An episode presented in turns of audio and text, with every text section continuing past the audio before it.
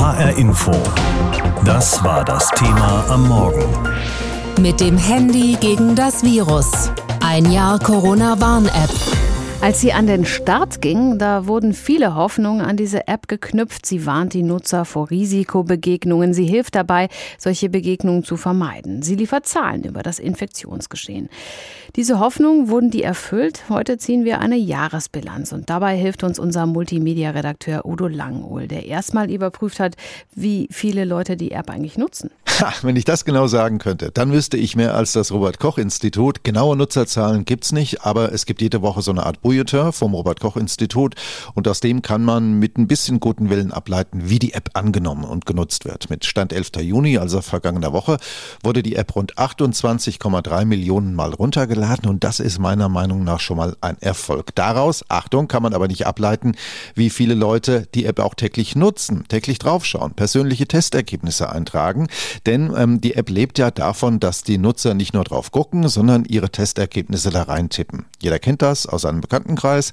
Kaum einer schaut da noch jeden Tag drauf. Das ist jetzt keine empirisch saubere Einordnung der Nutzung, aber ähm, ich kenne ganz ehrlich gesagt niemand, der jeden Tag die App öffnet und nachsieht, was sie denn jetzt gerade anzeigt. Da schließt sich doch die Frage an, wie unser Multimedia-Redakteur das selbst so hält mit dieser Nutzung täglich. Nein, mir geht's auch so wie vielen anderen Nutzern, wie ich vermute. Mit der Zeit lässt die Aufmerksamkeit einfach so ein bisschen nach. Ich denke, das ist ganz menschlich, ganz normal. Jetzt kommt bei mir noch dazu, dass ich durchgeimpft bin und dann wird man zwangsläufig ein bisschen nachlässiger. Das ist einfach so. Auch wenn ich weiß, dass ich immer noch angesteckt werden kann und immer noch andere anstecken kann. Damit wäre die Schlussfolgerung doch aber, die App ist ein Misserfolg. Nein, also das ganz sicher nicht, denn das RKI sagt, mit der App wurden fast 16 Millionen Ergebnisse übermittelt. Das heißt, fast 16 Millionen Mal wurde von den Nutzern ein Corona-Testergebnis eingetragen und das landete dann beim RKI und das hilft natürlich immens dabei einzuschätzen, wie sich diese Pandemie entwickelt. Von daher gesehen ist die App ein Erfolg. Das hätte man im schlecht digitalisierten Deutschland mit Fax und Papier nicht hinbekommen und die vielen Anrufe bei der Hotline, über 750.000, die zeigen auch, es gibt viele Nutzer, die die App aktiv aktiv bedienen, aktiv einsetzen und Fragen haben, weil aber aus Gründen des Datenschutzes keine persönlichen Daten übermittelt werden, und das ist auch gut so, kann man über die tägliche Nutzung der fast 30 Millionen Downloads eigentlich nichts Vernünftiges sagen. Dann wollten wir natürlich auch mal gucken, ob die App mittlerweile stabil und ohne Probleme läuft. Ja, das tut sie. Dass es am Anfang so ein bisschen Theater gab, dass nicht alles rund lief, das war abzusehen. So eine App ist Software. Und Software ist nie fehlerfrei, das geht nicht. Aber die Programmierer, die haben sich echt viel Mühe gegeben. Die regelmäßigen Updates haben die App immer weiter nach vorne gebracht. Und im Laufe dieses einen Jahres gab es immer wieder neue Zusatzfunktionen, hier und da auch mal so ein bisschen neuen Look. Ich finde, mittlerweile lässt sie sich super einfach bedienen. Sie ist übersichtlich, aber einfach und effektiv gehalten. Ein Thema unserer Bilanz ist auch, wie die Zukunft der Corona-Warn-App aussieht, sprich, ob da noch mehr kommt. Ja, absolut, denn seit dieser Woche kann man ja in der App den digitalen Impfpass eintragen, wenn man schon durchgeimpft ist. Das pusht die App natürlich nochmal richtig nach vorne, denn wer sie schon kennt, wer sie nutzt, der kann sich die App Kopfpass, die auch vom RKI kommt und eigentlich dasselbe macht, seit dieser Woche eigentlich sparen. Die Corona-Warn-App macht das nämlich mit im Handumdrehen und ich habe es ausprobiert. Ich bin durchgeimpft, ich war auch bei meiner Apotheke und ruckzuck war mein Impfnachweis mit dem QR-Code drauf und drin in der App. Das finde ich richtig gut, dass die Macher der App das mit eingebaut haben und vielleicht entwickelt sie sich sogar eines Tages ja zu so einer Art Standard für alle Pandemien, die dann noch kommen werden. Denn wenn ich den Pandemieforschern Glauben schenken darf, und das tue ich, sind wir erstens mit Corona noch lange nicht durch und zweitens wird das nicht die letzte Pandemie sein, mit der wir uns herumschlagen müssen. Die Corona-Warn-App zeigt, wie es geht. Das finde ich als Fazit nach einem Jahr richtig gut. Zum Schluss wollen wir natürlich auch noch auf andere Corona-Apps gucken, wie Luca oder eben die neue Kopfpass-App vom RKI und wo da der Unterschied ist. Naja, die drei haben ganz unterschiedliche Ansätze. Was die Warn-App kann und was sie macht, das habe ich ja schon erklärt. Und die Luca-App, die ist was für Veranstalter oder für Restaurantbetreiber, was für Wirte oder das Museum und natürlich für uns, für die Besucher.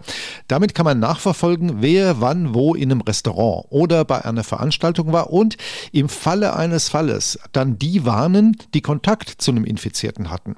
Hat vielleicht der eine oder andere in den letzten Tagen schon mal erlebt, so beim Bierkartenbesuch zum Beispiel.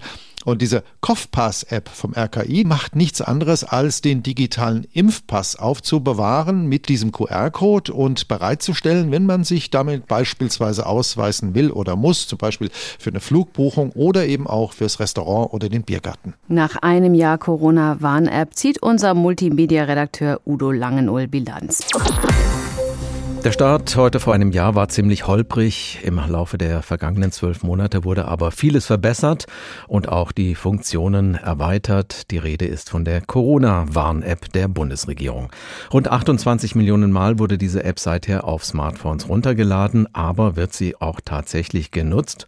Oder haben ihr längst andere Corona-Apps den Rang abgelaufen? Raphael Stübig ist dieser Frage nachgegangen und hat sich unter Passanten in der Darmstädter Fußgängerzone umgehört. Also ich nutze nur die einzige App, diese Corona-Warn-App. Ich habe eine drauf, die normale Corona-App. Ich gucke ab und zu mal drauf. Aber auch noch keine Warnung oder sowas bekommen. Ja, da geht es mir ähnlich. Ab und zu schaue ich mal drauf, aber eher, wenn ich den Hinweis bekomme, dass ich mal wieder draufschauen soll. Da alle Kontaktdaten nur verschlüsselt übermittelt werden, kann auch das Robert-Koch-Institut als Herausgeber der Corona-Warn-App nicht sagen, wie viele Risikobenachrichtigungen seit dem Start vor einem Jahr versendet wurden.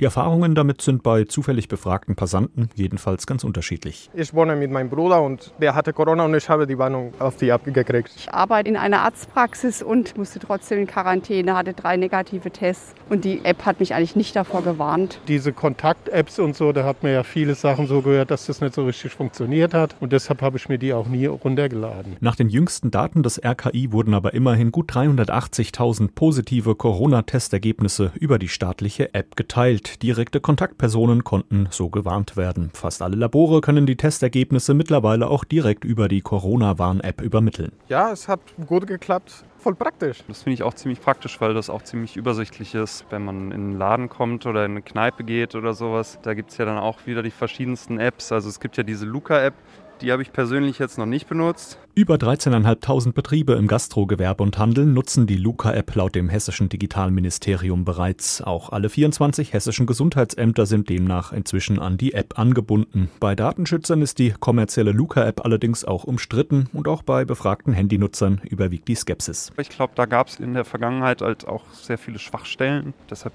vertraue ich jetzt dieser Luca-App auch nicht so. Ja, ich bin bei der Luca-App eher etwas kritisch, was Datenschutz und so angeht. Und ich finde auch, dass die Corona-Warn-App mittlerweile eigentlich alle Funktionen hat, die die Luca-App hat. Ich meine, sie hat ja jetzt auch noch mit dem neuesten Update den digitalen Impfpass bekommen und man hat alles, was man braucht. Tatsächlich dürfte die neu integrierte digitale Impfpassfunktion die Corona-Warn-App neu beflügeln und die Downloadzahlen weiter steigen lassen. Die lade ich mir auf alle Fälle runter. Ich habe jetzt die erste Impfung gekriegt, aber wenn ich die zweite habe, kümmere ich mich darum, dass man dann im Prinzip digital das vorweisen kann. Ich werde morgen zweite Mal geimpft und da gucke ich, ob ich die vielleicht da drauf gespielt kriege. Es wird mir aber dann erst in zwei bis vier Wochen überhaupt was bringen. Aber ja, ist auf jeden Fall eine praktische Sache, als immer mit dem gelben Zettel rumzulaufen. Ne? Wer nutzt die Corona-Warn-App der Bundesregierung und wofür? Raphael Stübig ist dieser Frage nachgegangen. Ausrollen nennt man das im Fachjargon, Rollout. Den gab es vor einem Jahr für die Corona-Warn-App. Inzwischen kann man mit dieser App mehr als sich vor Risikobegegnungen warnen lassen. Und überhaupt findet ein Teil des Kampfes gegen Corona digital statt. Seit Montag gibt es in Deutschland auch den digitalen Impfpass. Mit dem soll alles einfacher werden, international gültig, ohne Papierkram, jederzeit zur Hand. Aber offenbar lässt er sich auch ebenso einfach, wie er zu handeln sein soll, auch manipulieren, beziehungsweise die Apps, die ihn speichern.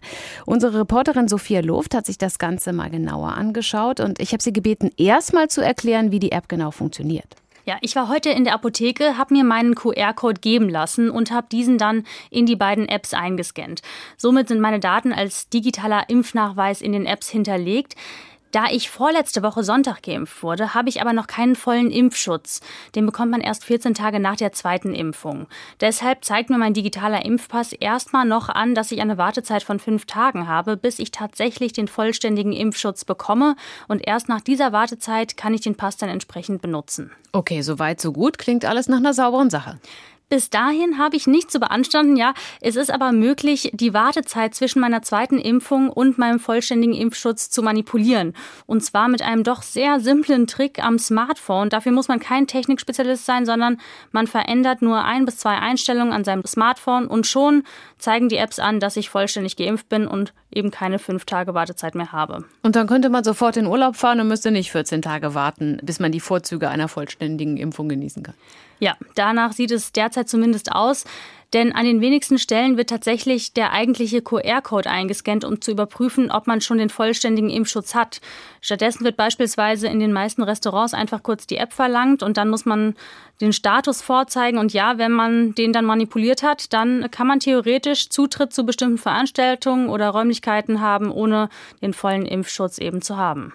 Was sagen denn die Verantwortlichen der App zu dieser Sicherheitslücke? Das Bundesgesundheitsministerium, das für die Apps und die Umsetzung letztlich auch zuständig ist, das hat auf unsere Anfrage relativ kurz und knapp geantwortet und weist darauf hin, dass die Gültigkeit des Impfnachweises immer auch mit der CovPass-Check-App überprüft werden müsste. Die liest nämlich die Daten aus dem QR-Code aus und dieser QR-Code ist tatsächlich auch sehr sicher der ist durch ein digitales Siegel gegen Veränderungen geschützt. Aber in der Praxis sieht es zumindest derzeit so aus, dass der digitale Impfpass zur Überprüfung noch nicht mal so gründlich eingescannt wird, sondern eben nur der Status im Smartphone zur Überprüfung reicht. Und ja, somit stehen Betrüger natürlich die Wege offen. Hätte man da nicht vorher dran denken müssen, dass es solche IT-Sicherheitslücken geben kann? Und wie ist es überhaupt möglich, dass man den Impfstatus so einfach manipulieren kann? Ich habe darüber mit Ahmad Reza Shadegi von der TU Darmstadt gesprochen. Er ist dort Experte für IT-Sicherheit und sagt, dass solche Dinge eben passieren, wenn man Apps unüberlegt auf den Markt bringt. Er sagt zum Beispiel auch, dass bei dem digitalen Impfpass mehr auf den schnellen Erfolg statt auf die nötige Sicherheit geschaut wurde. Und dass jetzt die Möglichkeit besteht, Unfug mit dieser App zu betreiben, das wundert ihn dementsprechend nicht. Heißt das, der digitale Impfpass war jetzt komplett umsonst? Das würde ich nicht sagen, dass alles umsonst war. Die Idee, digital nachweisen zu können, dass man einen vollständigen Impfschutz hat, ist meiner Einschätzung nach eine gute. Es gibt aber eben Lücken, die man auch nach Meinung von Experten jetzt eben wieder stopfen muss. Solange ein Laie mit wenigen Handgriffen seinen Impfstatus auf dem Smartphone verändern kann, ist es natürlich ein großes Problem. Und um das aus dem Weg zu räumen, müsste man zumindest derzeit sicherstellen, dass bei der Kontrolle des Impfschutzes der QR-Code fachgerecht eingescannt wird. Und nur auf die Anzeige des digitalen Impfpasses in der App kann man sich momentan zumindest eben nicht verlassen. Die Apps für den digitalen Impfpass lassen sich offenbar austricksen, ziemlich einfach. Sophia Luft hat uns die Sicherheitslücken aufgezeigt. Mit dem Handy gegen das Virus, ein Jahr Corona-Warn-App, das ist das Thema heute hier in HR Info. Der Start in Deutschland war ein bisschen holprig. Dann hieß es aus der Regierung, aber sie sei die beste App der Welt. Und jetzt, ein Jahr später, ist man im politischen Berlin recht zufrieden mit der Corona-Warn-App. Wie aber sieht es in anderen Ländern aus, die ihre eigenen Corona-Warn-Apps haben? Wir haben unsere Korrespondenten gefragt. Die Lage ist sehr unterschiedlich. In Skandinavien allerdings sind die entsprechenden Apps zumindest bisher keine wirklichen Erfolgsgeschichten, berichtet Sophie Donges. Den skandinavischen Ländern sagt man ja gerne nach, dass sie Digitalisierungsweltmeister sind und oft stimmt das auch. Bei den Corona-Apps allerdings gibt es keine wirklichen Erfolgsstories zu vermelden. Norwegen zum Beispiel hatte Ende April 2020 die App Smittestop veröffentlicht, erstmal nur als Test in drei Kommunen. Mitte Juni wurde die App dann klammheimlich wieder wieder einkassiert. Wenige Stunden bevor Amnesty International in einem Bericht ein vernichtendes Zeugnis ausgestellt hat. Der Datenschutz war das Problem. Ende des Jahres kam dann App Nummer 2 an den Start, die allerdings viel zu selten runtergeladen wurde. Die dänische Variante aus dem letzten Herbst scheint auch kein Erfolg gewesen zu sein. Medienberichten zufolge war sie fehlerhaft und man habe kaum infizierte Menschen durch die App aufspüren können. Die Finnen wiederum hatten eine App ab Ende August 2020. Da waren die Infektionszahlen allerdings schon recht niedrig und Experten sagen, dass die App deshalb am Ende kaum etwas gebracht habe. Und in Schweden hat man sowieso erst sehr spät auf flächendeckende Tests und Nachverfolgung gesetzt, sodass hier nie eine App veröffentlicht wurde. Sophie Donge, Stockholm. In Südkorea gibt es jede Menge Apps rund um Corona. Zum Einsatz kommen diese vor allem, wenn man sich mit dem Virus infiziert hat oder weil man im Verdacht steht, sich in einer Gruppe auch angesteckt zu haben. Dann werden zwei Wochen lang über GPS die Bewegungsdaten erfasst und so überprüft, ob man sich wirklich nicht vom Fleck bewegt. Die Kontrolle funktioniert aber nicht nur über die Apps, sondern auch über Kreditkartendaten, denn in Südkorea wird kaum noch mit Bargeld bezahlt. Wer beim Schummeln erwischt wird, muss mit harten Strafen rechnen, wie Geldbußen und im schlimmsten Fall sogar Gefängnis oder Abschiebung im Falle von Ausländern. Ansonsten kann man anhand von entsprechenden Apps auch erkennen, wo sich eine infizierte Person bis zu einem Tag vor der Ansteckung aufgehalten hat. Veröffentlicht werden Rahmendaten wie Alter, Geschlecht und Beruf. So soll man einschätzen können, ob man möglicherweise selbst gefährdet sein könnte und sich lieber testen lassen sollte. Trotz der anonymisierten Daten sind in der Vergangenheit immer wieder Menschen sozusagen enttarnt und dann nicht selten auch diskriminiert worden. Aus dem ARD-Studio Ostasien Katrin Erdmann. Anfangs war sie das Sorgenkind. Sie wurde dann unter neuem Namen noch einmal rausgebracht und mittlerweile funktioniert die französische Corona-App Tous Anti-Covid ganz gut. Nach den aktuellen Zahlen des Ministeriums für Digitales haben mehr als 19 Millionen Menschen in Frankreich die App auf ihr Handy geladen. Vier Millionen allein seit Ende April, als die App noch vor den ersten großen Lockerungen erweitert wurde. Mit dem Ziel, das tägliche Leben leichter zu machen. TUS Anti-Covid ist nun mehr als eine reine Tracing-App. Im Ordner Attestation und Carnet können sämtliche Testergebnisse, Impf- und Immunitätsnachweise abgelegt werden. Die App funktioniert also gleichzeitig als Gesundheitspass. Praktisch zum Reisen oder als Eintrittskarte bei Großveranstaltungen mit mehr als 1000 Menschen. Außerdem läuft die Kontaktnachverfolgung in Restaurants, Bars oder auch Fitnessstudios über TUS Anti-Covid. Nutzer können direkt über ihr Smartphone einchecken, über den jeweiligen QR-Code des Ladens. Kritik aber gibt es immer noch an der App, unter anderem, weil die Kontaktnachverfolgung nur schleppend läuft. Niemand muss sein positives Testergebnis in die App eintragen und die Standortbestimmung kann ausgeschaltet werden.